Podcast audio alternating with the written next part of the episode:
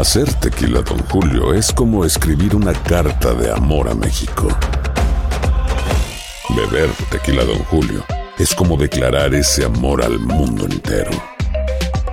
Don Julio es el tequila de lujo original, hecho con la misma pasión que recorre las raíces de nuestro país. Porque si no es por amor, ¿para qué? Consume responsablemente. Don Julio Tequila, 40% alcohol por volumen, 2020. Importado por Diageo Americas, New York, New York. Si no sabes que el Spicy McCrispy tiene Spicy Pepper Sauce en el pan de arriba y en el pan de abajo, ¿qué sabes tú de la vida? Para, pa, pa, pa.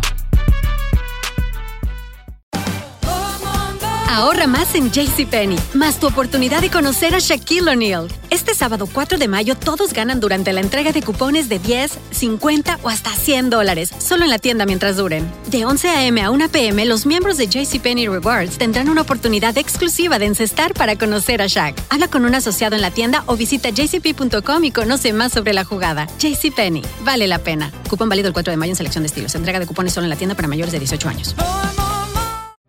Enigma sin resolver es un podcast para mayores de edad. Algunos escuchas pueden encontrar el contenido del programa ofensivo. Recomendamos la discreción de la escucha, especialmente para menores de edad. Soy enigmático.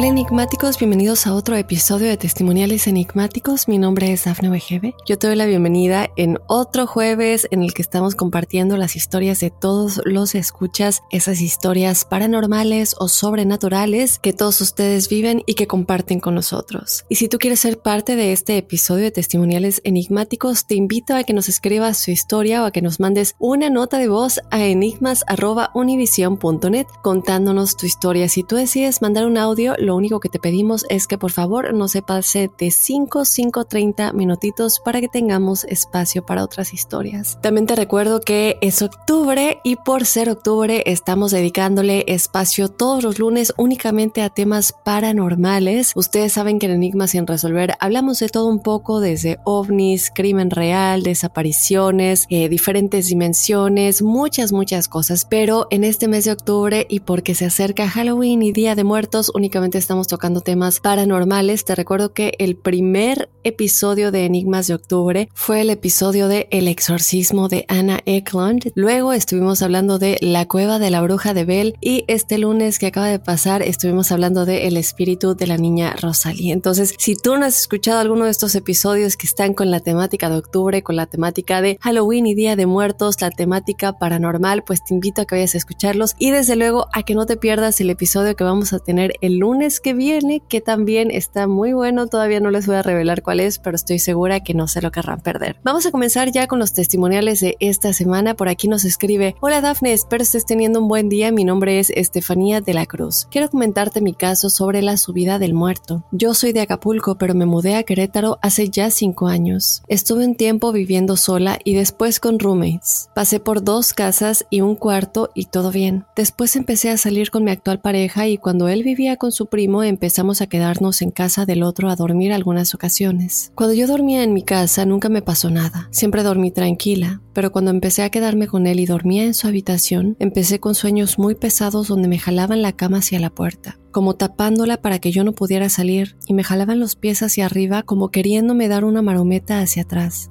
Siempre que sucedía esto moría de miedo y no podía abrir los ojos. Intentaba gritarle a mi novio para que me levantara y nunca me escuchaba, pero entre sueños yo me escuchaba quejándome y que él me tranquilizaba y me decía, ya tranquila, tranquila, aquí estoy. Y cuando hacía todo mi esfuerzo por levantarme, por fin abría los ojos, pero se me cerraban. En verdad los sentía muy pesados, hasta que me levantaba y estaba muy agitada, e incluso enojada con mi pareja. Tanto que le dije que la próxima vez que me viera así me levantara. Cuando dormía en mi casa nunca tuve sueños de este tipo, pero en cuanto volvía a dormir en casa de él me pasaba lo mismo. Siempre me jalaban con todo y cama hacia la puerta y me empujaban o jalaban los pies. Incluso en una ocasión cuando me quedé en su casa y él trabajaba de noche, estaba dormida y escuché la voz de mi hermana diciendo mi nombre e inmediatamente me levanté. En otra ocasión sentí cómo se sentaban a mi lado y hacían sonidos como pegándole al colchón al lado de mí. Todas esas veces no podía levantarme y en cuanto por fin podía siempre lo hacía con angustia. Poco a poco se fueron haciendo más recurrentes y llegué al grado que ya no podía dormir y lo comenté con mis compañeros de trabajo porque siempre llegaba súper cansada y ojerosa. Para ese punto ya vivía con mi pareja en su casa y en esa misma habitación seguíamos durmiendo.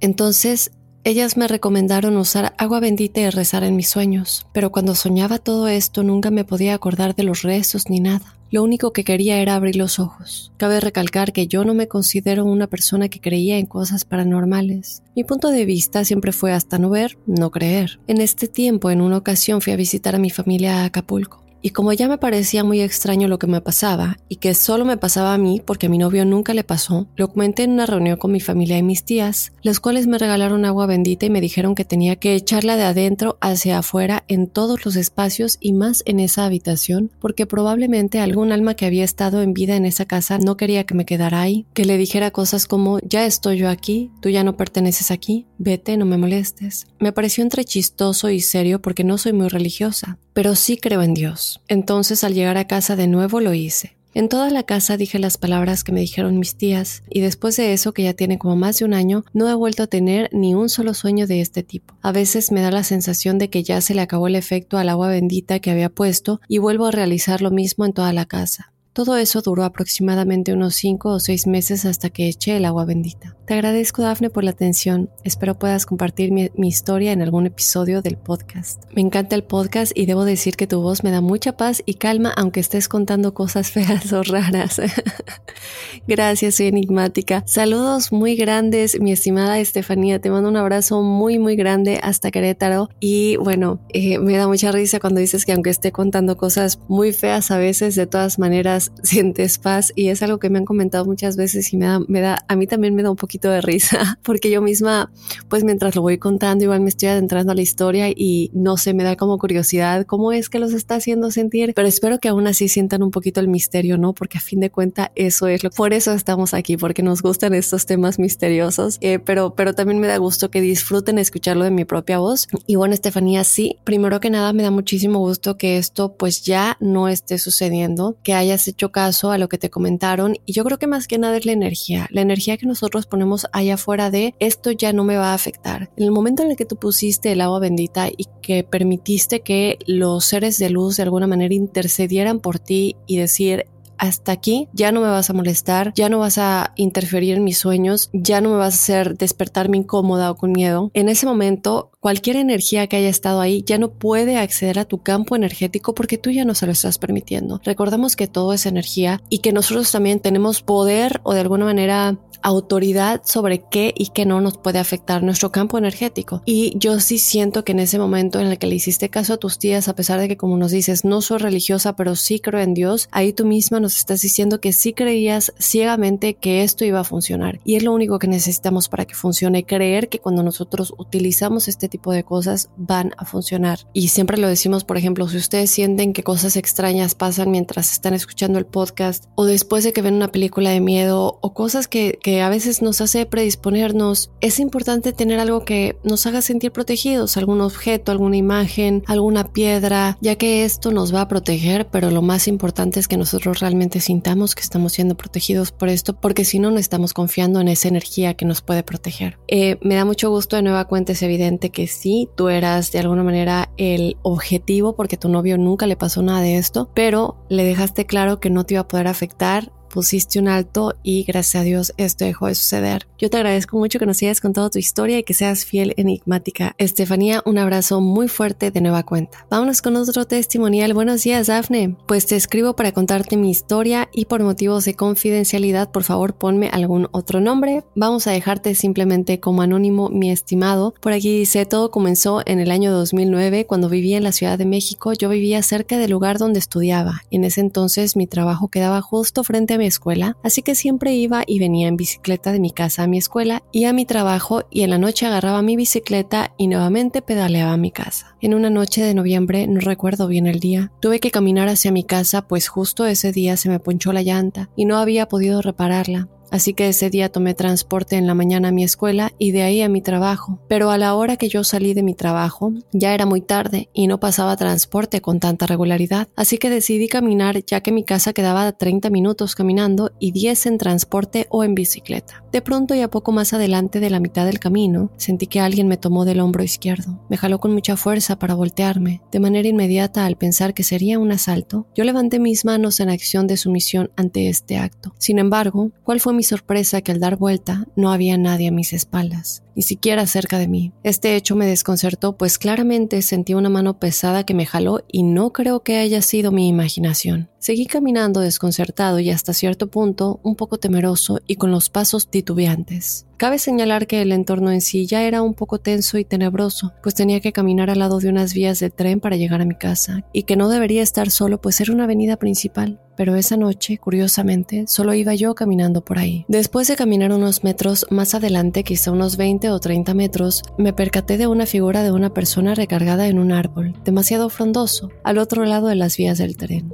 Había muchos árboles grandes en esa zona, tanto que no se distinguía bien la imagen, pues la luz de las lámparas era poca y de noche no se distinguía bien. Esta persona estaba recargada en el árbol de una manera un tanto altanera o retadora, pero decidí casi omitirlo de no ser porque en un lapso de tres o cuatro segundos, esta persona dio la vuelta y sin caminar simplemente se desvaneció en el aire, como en las películas de terror, y este fue mi primer contacto con este ser del cual no sabría lo que estaba por venir. En un segundo contacto, ya fue un poco más cercano, ya que estando dormido en mi cama en un departamento ubicado en un cuarto piso y donde sería casi imposible que alguien entrara si no era por la puerta principal y estaba cerrada con herrería y bajo llave y después de dos o tres semanas del primer encuentro me desperté en la noche como a las 3 de la madrugada y sentía una opresión en mi espalda, pues duermo boca abajo y no podía moverme ni hablar y sentí dolor en mi espalda como si algo me quemara y fue demasiado cansado. Al tratar de liberarme me quedé dormido. Al otro día al despertar pensé que solo había sido un sueño o uno de esos casos donde dicen que se te sube el muerto, pero es bien sabido que puede ser simplemente cansancio y que el cuerpo no responde al cerebro, pero hubo algo que sí no fue nada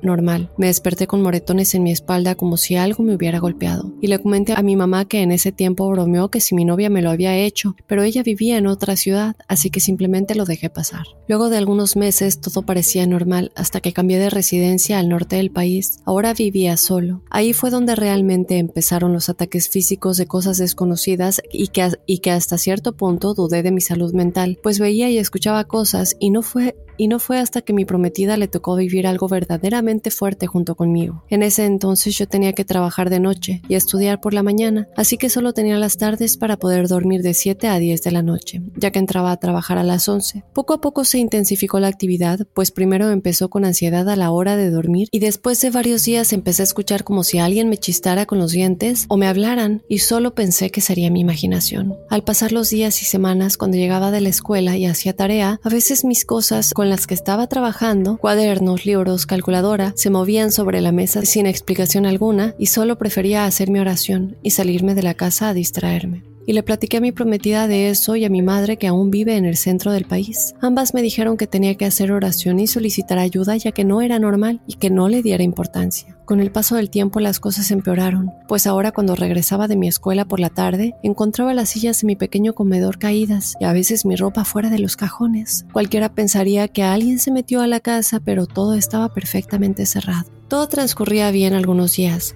pero cierta noche, que era mi día de descanso y que dormiría toda la noche en casa, fue el peor error que pude haber hecho. Desperté como a las 2 de la mañana para tomar agua y al momento de despertarme vi a una figura parada frente a mi cama a un costado del baño. Esta, una figura muy alta de más de 2 metros y de un negro que no pude describir, un negro totalmente carente de toda luminosidad. Las manos, por lo que alcancé a ver, eran largas y negras también y tenía como tipo de escamas de cocodrilo en lugar de piel. Su cara parecía como tapada con una capucha, pero los ojos fue lo más aterrador que he visto. Eran negros con un destello verdoso al centro, profundos, y me vio fijamente y no podía moverme. Sentía el corazón que se me salía y no podía ni hablar. Fue entonces cuando escuché que me habló con una voz fría, gruesa, áspera, y primero pronunció palabras que no podía entender, hasta que pregunté qué quieres y me contestó que a mí, que yo sabía quién era y que ya lo había visto aquella noche parado en el árbol. Le pregunté quién eres y no me respondió. Fue entonces que supe que esa cosa me había seguido desde el primer encuentro. Cuando por fin pude escapar y dejar atrás la casa donde habitaba, fui a buscar a mi prometida que vivía algo cerca. Llegué corriendo y agitado, le comenté lo sucedido y me dormí ahí en su sillón con la luz encendida y con la oración de mis suegros. Tal hecho hizo que mi madre viajara y estaba para ver qué estaba pasando y fue entonces cuando decidimos acercarnos al seminario católico ubicado en la ciudad para ver quién nos podía ayudar. Fui atendido por el obispo de esa ciudad y le conté todo lo que estaba pasando.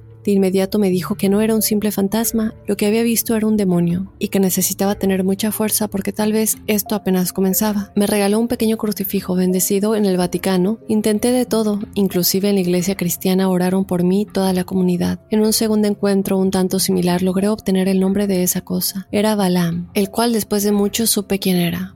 El tercer y último encuentro fue más o menos similar, pero esta vez estaría ahí mi prometida para testiguar lo que creían que era un invento mío. Estábamos sentados comiendo cuando de repente empecé a escuchar voces que ella no escuchaba y le dije que se saliera de la casa, que se fuera porque algo raro pasaba, y ella decidió quedarse. Poco después tuve un fuerte dolor en mis costillas, como si algo o alguien estuviera dentro de mí empujando hacia afuera. Resistí y haciendo la oración podía soportar el dolor, pero me hizo sentarme en el piso y mi prometida me preguntaba que qué podía hacer. Justo en eso, de repente algo que no veíamos me jaló por mis pies hacia adentro de la recámara y ambos estábamos en la sala. Tan pronto como pudo mi prometida me tomó de las manos y evitó que me arrastraran hacia la alcoba, sea lo que sea que era. Asustados logramos salir corriendo de la casa. Afortunadamente, después de mucho luchar y resistir, todo fue disminuyendo en grado de intensidad. Las batallas eran incluso físicas, pues a veces no podía respirar. Perdí más de 15 kilogramos de peso porque no dormía, pero al restarle importancia y mucha oración logré salir adelante.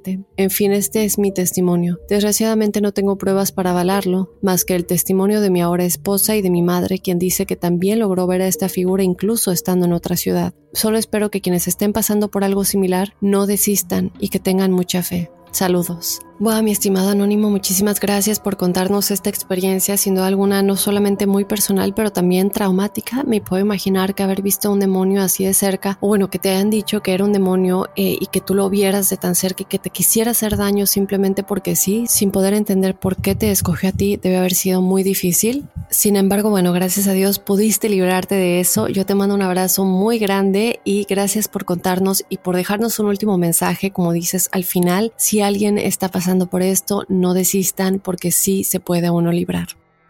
Y bueno, nos vamos rápidamente a un mensaje comercial, pero no se despeguen porque tenemos más testimoniales enigmáticos. When you buy a new house, you might say, Shut the front door! Winning! No, seriously, shut the front door. We own this house now. But you actually need to say, Like a good neighbor, State Farm is there. That's right. The local State Farm agent is there to help you choose the coverage you need. Welcome to my crib. no one says that anymore, but I don't care.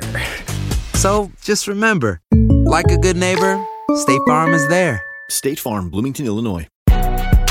Si no sabes que el Spicy McCrispy tiene Spicy Pepper Sauce en el pan de arriba y en el pan de abajo, ¿qué sabes tú de la vida? Para, pa, pa, pa.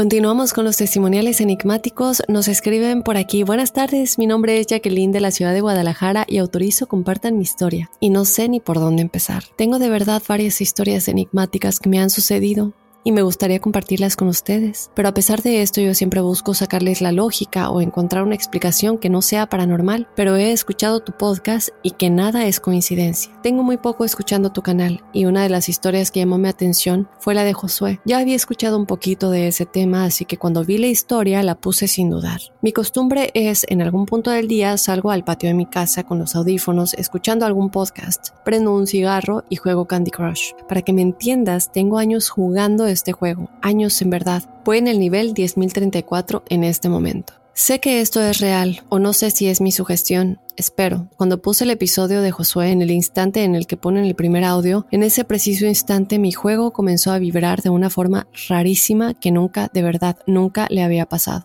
Lo siguiente es que ese día, en la noche, mi perro se comportó de una forma muy extraña. En la mañana salí de mi recámara y me jalaron el cabello. Es muy largo. Al momento de voltear mi cabello, una trenza estaba atorado en la puerta, pero no de donde se abre, sino del lado de la bisagra, lo cual es ilógico e imposible. Lo siguiente es que durante semanas en verdad tuve un dolor súper extraño en mi espalda del lado derecho, dolor que jamás en mis 36 años había sentido. Este dolor desapareció un día de la nada. Hoy de la nada comencé a escuchar un podcast al azar y sin poner mucha atención lo que decía el chico Byron, comenzó a llamarme atención. Eh, les pongo en contexto rápidamente enigmáticos. Ella está hablando de un episodio de testimoniales en el que tuvimos a uno de ustedes contándonos su historia de viva voz. El nombre eh, de este chico es Byron y muchos de ustedes reportaron haber escuchado ruidos muy extraños durante este episodio y muchas cosas que ni Byron ni yo escuchamos ni nos percatamos de al momento de grabar. Nada más para ponerles en contexto y sin poner mucha atención lo que decía el chico Byron, de pronto comenzó a llamarme atención, así que le regresé hasta el principio. Cuando escuché lo que menciona de que era a continuación, pues me regresé, lo busqué y lo escuché. Por las fechas fui a Instagram y vi la foto de la que él habló de la cosa que captó en el árbol. Durante todo el tiempo que estuve escuchando, estuve viendo de reojo personas en todo momento. Cabe mencionar que mis ojos son muy grandes y siempre alcanzo a percibir si alguien se acerca, aunque no haga ruido, porque mi campo de visión es muy amplio. Así que yo me conozco y sé que cuando veo esto es porque es real. Claro que nunca es paranormal, pero así pasó. Y de repente sentí que alguien se puso atrás de mí y supuse que era mi perro. Sentí que se quería subir a la silla donde estaba sentada, cuando de pronto pateó algo abajo de la mesa y me doy cuenta que era mi perro. En ese preciso momento sentí una pesadez inexplicable en mis hombros que aún estoy sintiendo y no lo puedo explicar. Muchas veces durante el podcast de Byron se escuchó interferencia. Yo tengo que preguntar si son efectos para hacer las historias más creíbles. Eh, no, estimada, como le acabo de comentar hace un momento, eh, muchos de ustedes reportaron esto y si así fuera lo haríamos en más de ese episodio. En este episodio eso sucedió y de nueva cuenta ni Byron ni yo nos percatamos de nada. Em, no sé, es decir, eh, cuando ponemos efectos o algo así lo dejamos claro, pero no, no es algo que nosotros hagamos simplemente por, no sé, hacerlo más interesante o entonces, bueno, vamos a continuar con tu historia. En el momento en que Byron dice que en la entrevista en televisión no podían grabar y que siempre le duele la cabeza, no sé. Eso me sonó mucho y me sentí rara. No sé de verdad qué esté pasando, pero tengo miedo. ¿Por qué me pasa esto? La verdad sigo un canal donde sí he contado mis experiencias y jamás siento nada así. No sé, pero con toda sinceridad siento que algo pasa con este canal y no soy apta para escuchar aquí. No sé si a alguien más le pase o soy la única, pero me gustaría encontrar una explicación a cómo me siento. No sé si está bien escrito o nada concuerda, pero es extraño para mí. Escribí muy rápido y no sé si estoy diciendo lo que quiero decir, pero no lo quiero leer. Tienen mi permiso si quieren compartir esto, si no, me gustaría que alguien de tu equipo me pudiera responder porque no sé qué me pasa. Mi estimada Jacqueline, eh, te mando un abrazo enorme hasta Guadalajara. Eh, nos pones tus caritas de tristes y, de preocupación aquí, que bueno, los, enigmáticos no lo pueden ver, pero yo lo estoy viendo en tu texto. Eh, primero que nada, yo te mando todas las buenas vibras, todo el amor, la buena energía, no solamente mías, pero también de tus seres de luz, de tus guías espirituales, de tus ángeles que están ahí contigo, que es lo primero que tú tienes que tener seguridad. Sí logro sentir tu preocupación y tu miedo. Mira, yo hablo de esto todas las semanas.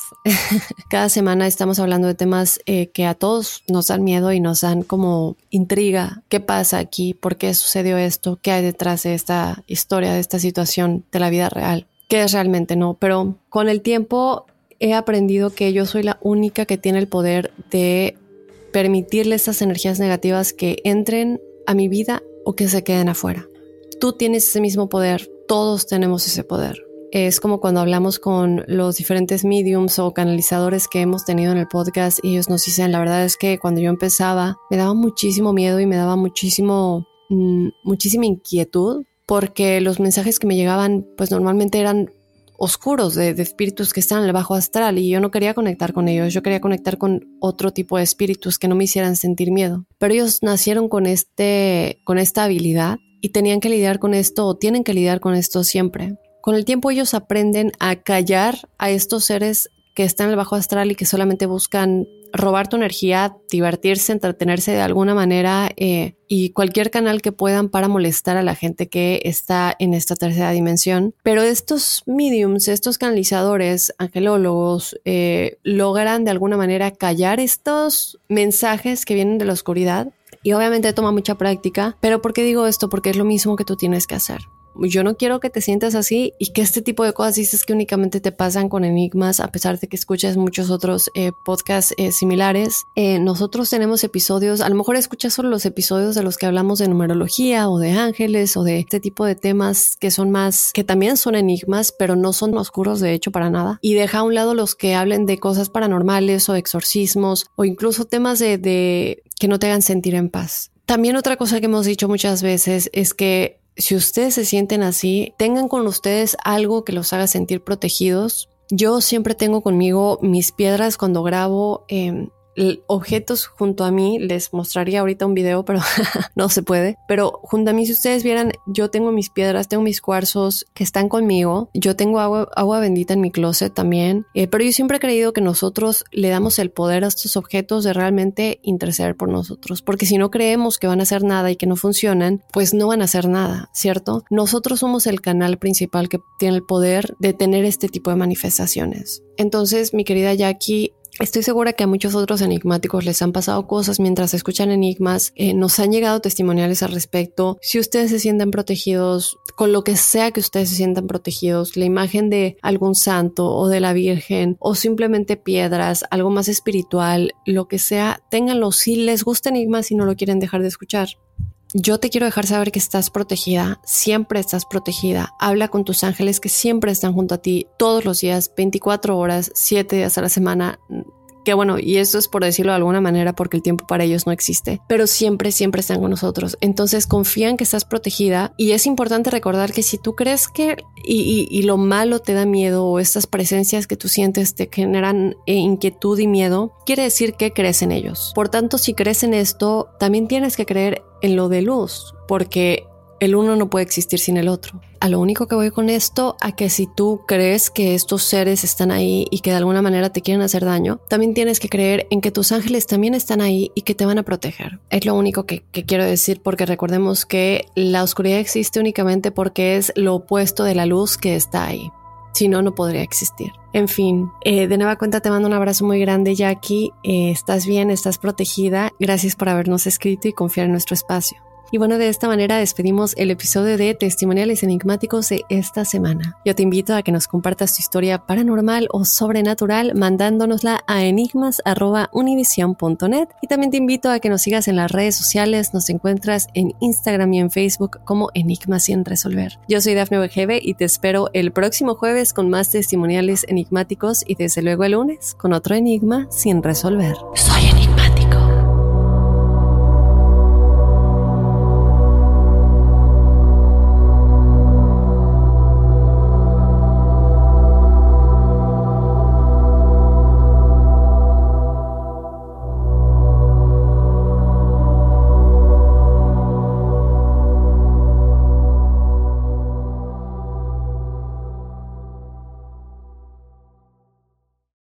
Aloha mamá. Sorry por responder hasta ahora. Estuve toda la tarde con mi unidad arreglando un helicóptero Black Hawk. Hawái es increíble. Luego te cuento más.